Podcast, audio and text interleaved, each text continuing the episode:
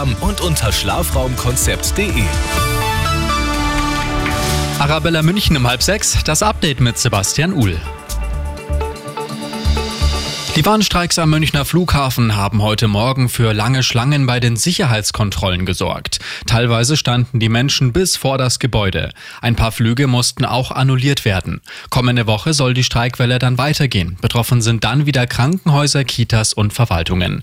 Und soeben wurde bekannt, dass die Tarifverhandlungen zum Nahverkehr gescheitert sind. Auch hier könnte es also bald wieder Streiks geben.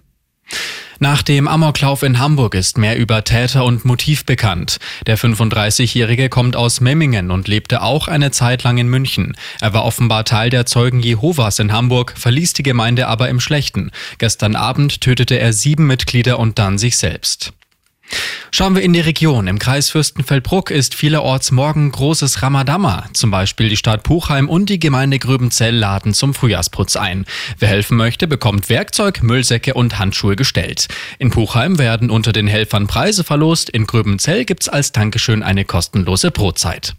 Und noch die gute München-Nachricht. Seit heute fährt die Tramlinie 29 wieder regulär. Wegen Personalmangels musste sie vorübergehend eingestellt werden. Es wurden aber neue Fahrerinnen und Fahrer gefunden. In Zukunft sind auf der Tramlinie 29 auch mehr Bahnen unterwegs.